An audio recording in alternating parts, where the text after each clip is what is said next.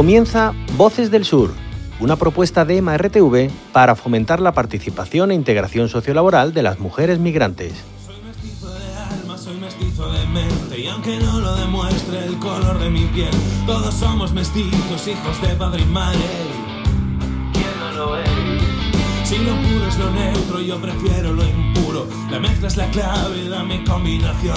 No me cuentes milongas, yo prefiero la vida a todo color. De rifles y parices, de estúpidos y lerdos de lo absurdo de estar muertos.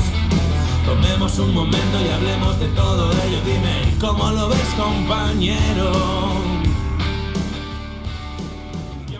Muy buenas a todos y todos desde Voces del Sur. Estaremos conversando en la emisión de hoy sobre diversos temas en torno a la migración en Andalucía y específicamente con este programa pues fomentamos la participación de las mujeres de origen migrante en Sevilla y es un espacio para descubrir las voces del sur en una Sevilla multicultural. Para abordar estos temas estaremos conversando hoy con Marta Pérez Orellana, de origen salvadoreño, quien formó parte del proyecto Historias del Sur, Valores Universales y recibió una formación en producción radiofónica y audiovisual. Hoy forma parte de la red de reporteras populares de la onda local de Andalucía, ofreciendo contenidos informativos locales para Ola y sus más de 90 emisoras asociadas.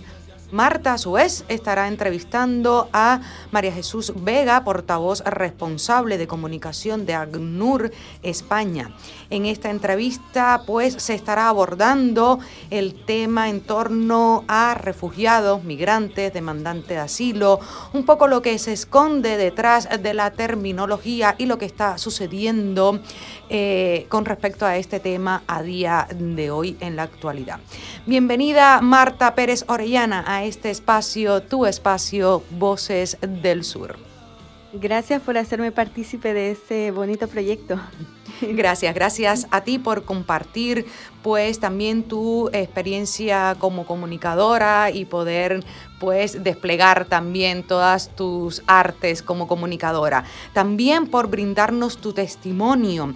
Marta, tú eh, has sido demandante de asilo o inclusive actualmente probablemente a lo mejor mm, eh, ya estés en otra, digamos, estatus migratorio también en ese proceso de diferentes etapas por las que se va transitando. Cuéntanos un poquito cuál ha sido tu experiencia en cuanto a la demanda de asilo, mm, las etapas que has ido eh, pasando, cómo ha sido todo ese proceso.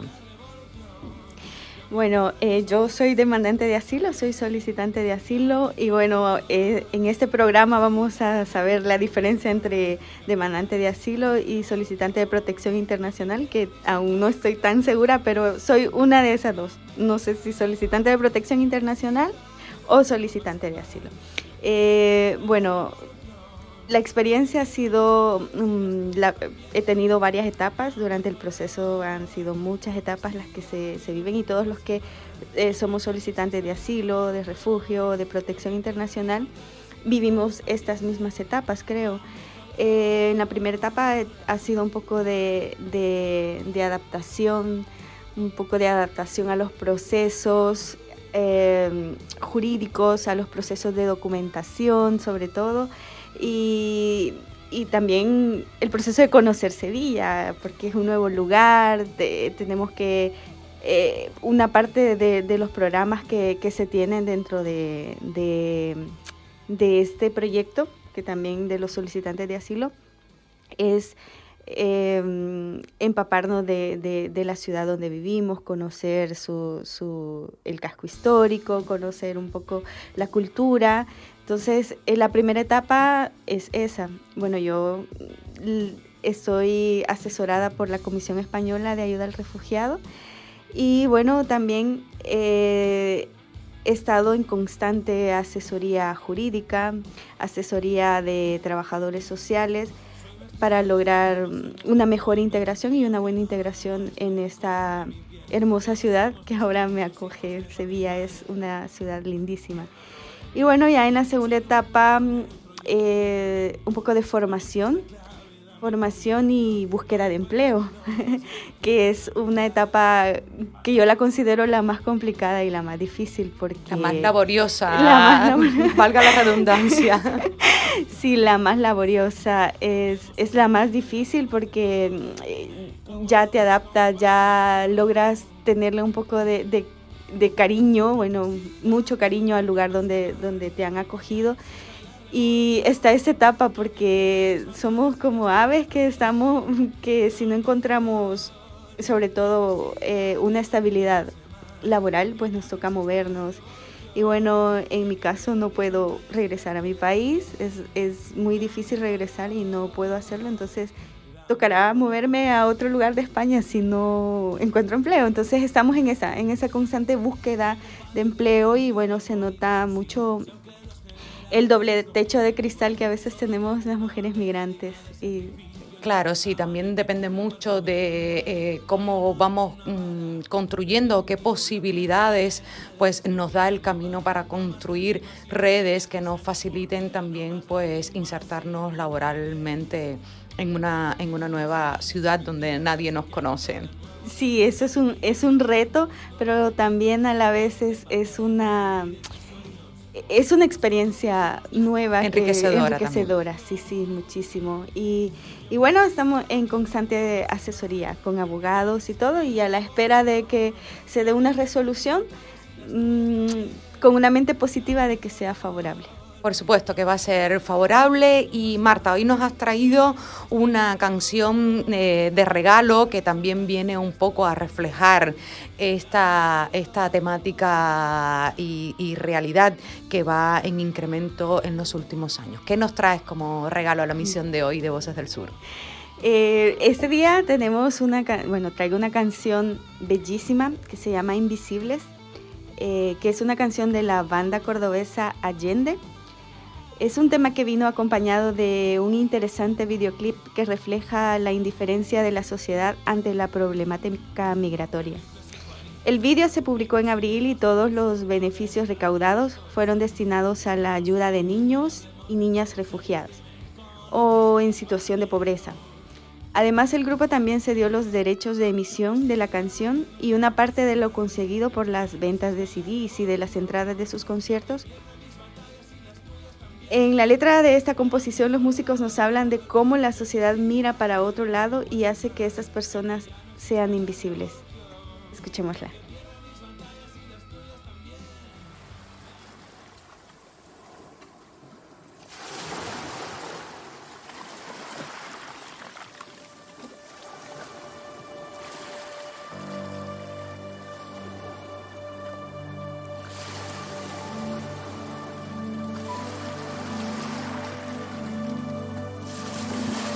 Donde viven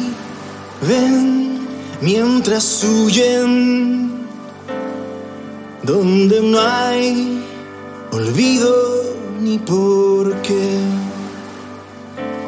donde el mar escupe los sueños de los que huyen. Lo han perdido todo atrás.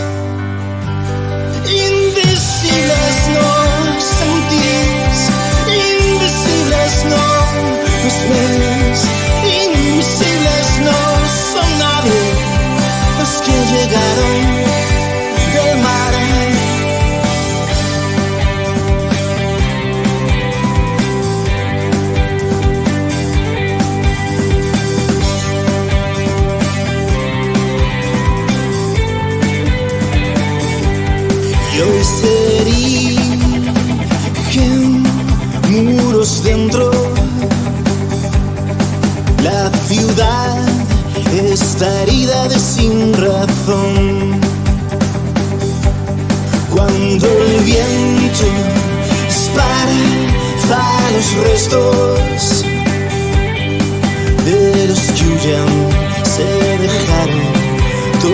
todo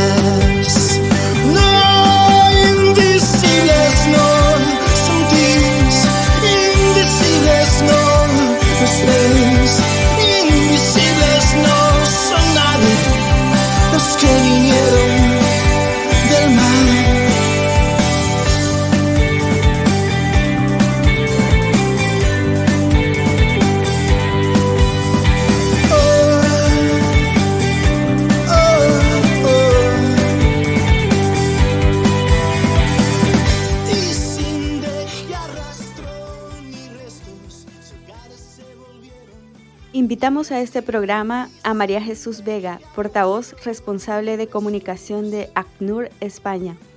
En esta entrevista se, estará abordando refugiados, migrantes, demandantes de asilo, todo lo que se esconde detrás de la terminología. Bienvenida, bienvenida María Jesús y muchas gracias por compartir con nosotros en esta emisión de Voces del Sur. Muchísimas gracias y encantada de, participar. Enhorabuena, antes de nada, por, por este programa que estáis haciendo. Muchísimas gracias. Eh, bueno, María Jesús, sabemos que ACNUR es la agencia de la ONU para los refugiados. ¿Podrías decirnos cuál es su función en general de ACNUR? La, función de, ACNUR es eh, proteger. La ACNUR se crea eh, después de la Guerra Mundial.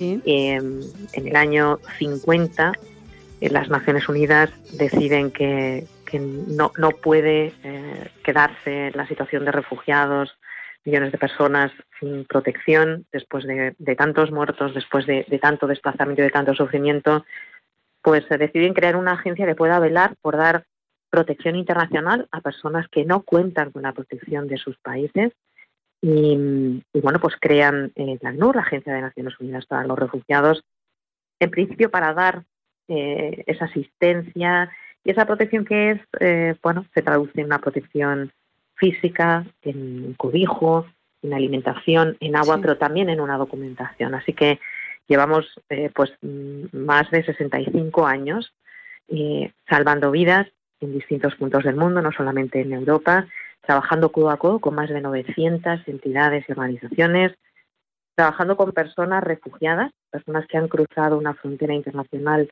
huyendo de la guerra, de la persecución, porque rezan otro credo, porque piensan de forma diferente, porque las persiguen o las encarcelan, porque eh, tienen una orientación, una identidad eh, sexual distinta.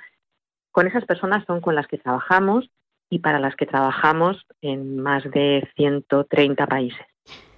Una importante labor la que realiza ACNUR. Escuchamos por los medios de comunicación los términos refugiados, migrantes, usted lo ha dicho, demandantes de asilo. ¿Podría comentarnos cuál es la diferencia entre un migrante, un refugiado o un demandante de asilo, un apátrida? ¿Cuál es la realidad del estatus migratorio de cada uno de ellos? A ver, eh, nosotros eh, el mandato principal es con refugiados, las personas que, como digo, han sido perseguidas o huyen por, situación de guerra o de conflictos armados y están en otro país, pero también trabajamos con eh, desplazados internos, personas en esa misma circunstancia que están todavía en su país y no han cruzado una frontera.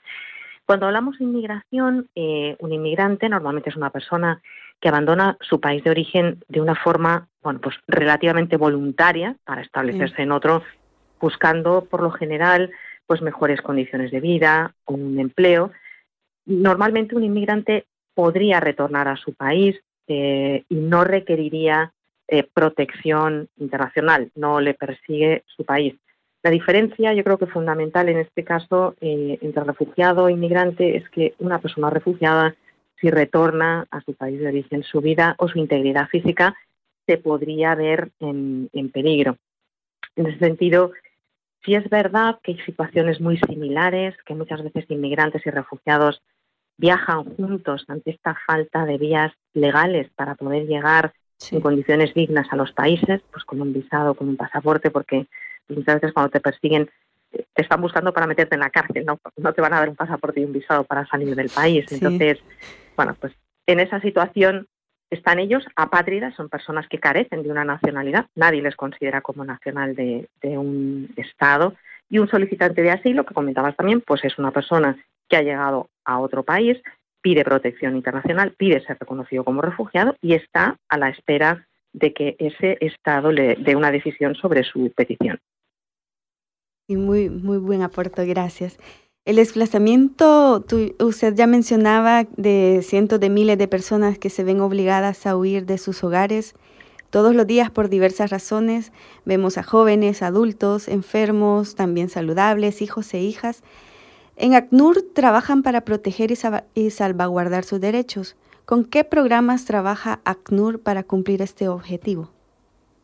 Pues como, como bien apuntas, son muchas decenas de miles. En este momento eh, estamos hablando de más de 68 millones y medio de personas desplazadas forzosas dentro y fuera de sus países por estas circunstancias, o sea, por esta persecución o violaciones de derechos humanos. Es una cifra que se va incrementando desde hace cinco años y, cada año vamos batiendo, desgraciadamente, eh, récord. Cada tres segundos aproximadamente hay una nueva persona en el mundo que, se tiene que desplazar por esta, por esta circunstancia. Son personas mm, pues de, pues de Siria, de Yemen, de Sudán del Sur, de Afganistán, de, Somalia, de Venezuela, de Nicaragua, de Colombia, mm, de, El Salvador, de Honduras, de muchos países, eh, a veces huyen por un, eh, un cúmulo de motivos, a veces son motivos de persecución que se solapan con motivos también de situación, de circunstancia, de caos sociopolítico o económico, como podría ser la situación de, Venezuela.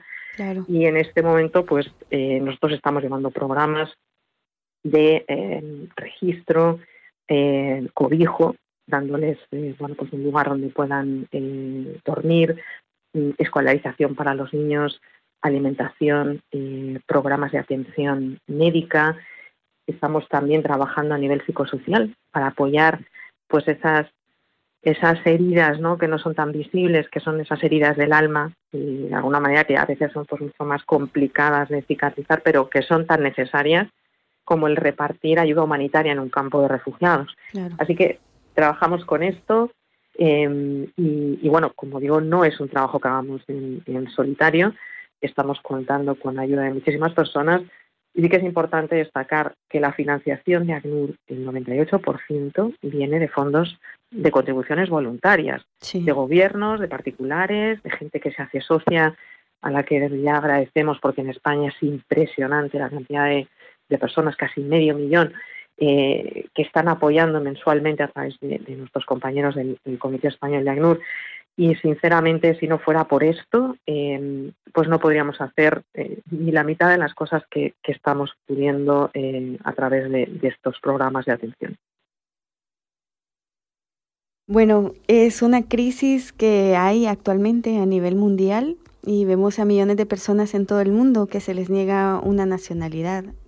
Como resultado, a menudo no pueden asistir a la escuela, ir al médico. Ya usted menciona una serie de circunstancias por las que pasan, pasamos, bueno, yo soy parte de ese colectivo, pasamos muchas personas em, migrantes o los solicitantes de protección internacional. Y bueno, eh, ¿cuál es la situación actual de los movimientos migratorios a nivel mundial y cuál es la labor que ACNUR realiza en territorio español? Pues a nivel, eh, a nivel mundial tenemos muchísimos frentes abiertos. Yo creo que si cogemos un mapa mundi eh, y, a ciegas ponemos el dedo en cualquier lugar, eh, vamos a tener una situación de crisis o un problema de desplazamiento o vamos a encontrarnos con uno de estos países que están en vías de desarrollo, que son más pobres, que acogen eh, al mayor número de refugiados y que en su territorio siguen con las fronteras abiertas, em, bueno, pues eh, dando de alguna manera esa, esa asistencia con lo poco que tienen a, las personas que vienen huyendo de países limítrofes. El 86% de la población de refugiados se encuentra acogido en países de, esta situación, o sea, que, están en estas condiciones. En, en Uganda, por ejemplo, en Etiopía, pues cada uno de estos países tienen a un millón de refugiados. O sea que, que si, si realmente eh, hacemos la comparativa con, eh, con lo que es eh, Europa, pues la proporción es brutal, porque aquí en Europa pues mm, en torno a, medio millón de personas piden asilo cada año. Y estamos hablando de, prácticamente de, de, 28 países que están entre los más ricos y más poderosos de, todo, de todo el mundo. Entonces, yo creo que es importante que no olvidemos esa perspectiva, que es la perspectiva que nos da el Pacto Mundial sobre Refugiados, ese, ese acuerdo eh, al que llegaron los países el año pasado, eh, la, práctica mayoría de los 193 países miembros de las Naciones Unidas, para acordar que pues que hay que hacer de otra manera las cosas en cuanto a lo que es asistencia a población de refugiados en estas situaciones de salida eh, numerosa. Hay que dar un giro. No puede ser que los mismos países eh, estén siempre dando eh, pues esa, esa, esa, mayor asistencia y cargando de alguna forma con, la mayor presión. Aquí hay que hacer un esfuerzo colectivo entre todos. hay que aliviar la presión de aquellos que acogen a mayor número y una manera de aliviar es pues permitir la entrada a través de visados, a través de programas de reasentamiento, a través de programas de patrocinio comunitario, eh, que, bueno, pues permiten a estas personas integrarse dentro de, un barrio, de una comunidad, de, un, de, una eh, comunidad autónoma, como está, como, como ha sido el caso, por ejemplo, del País Vasco, que está ha puesto en marcha el gobierno central este tipo de programas y eh, bueno pues promover la autosuficiencia de los refugiados desde un primer momento. ¿no? De eso va el Pacto Mundial y va de que todos podemos hacer algo en este sentido, no solamente los estados o ACNUR, sino perdón, la sociedad civil, empresa privada, grupos religiosos, el sector académico, todos podemos aportar y recibir además mucho eh, a cambio. Gracias María Jesús por su gran aporte y por toda la información que nos ha dado en tema de, refugiados y, el tema migratorio y la crisis migratoria actual que tenemos. Un gusto. Pues nada, gracias a vosotros y cuando queráis. Eh, Muchas gracias María Jesús por esa labor de más de 60 años en pos de la protección y en pos de la vida. Hasta luego. Muchísimas gracias también a Marta Pérez Orellana por compartir con nosotros en esta emisión de Voces del Sur. Marta, eh, pues nada, esta sigue siendo tu casa y también tu voz desde el sur siempre. Gracias, ha sido un placer estar aquí con ustedes. Encantadísima. Si quieres conocer sobre los movimientos migratorios, las políticas de la administración pública en Andalucía o por qué las mujeres migrantes sufren doble discriminación, escúchanos aquí en Voces del Sur. Te contaremos cuáles son los retos que tenemos como ciudadanos para una convivencia multicultural.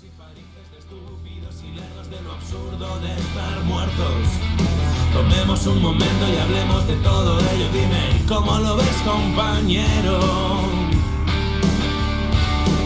Y aunque siga viendo el mundo más y mal, y aunque ya no exista la revolución, y aunque pierda mis batallas y las tuyas también, dame color.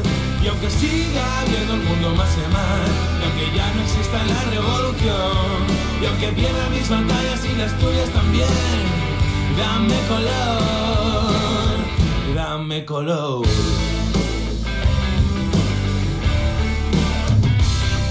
Ningún padre debería ver morir a sus hijos y aunque los generales no opinen igual, solo tengo una bandera digna de sacrificio y es la sábana que cubre el cuerpo de mi mujer. No hay honor en una bala de ningún tipo y aunque los generales no opinen igual, no más lágrimas inútiles ni sangre por piel, no más lágrimas inútiles. Más engaños y mentiras, ya sé que no es nada nuevo desde que hay vida en el mundo. Voces del Sur, un proyecto de EMA RTV y la Onda Local de Andalucía con la colaboración del Ayuntamiento de Sevilla.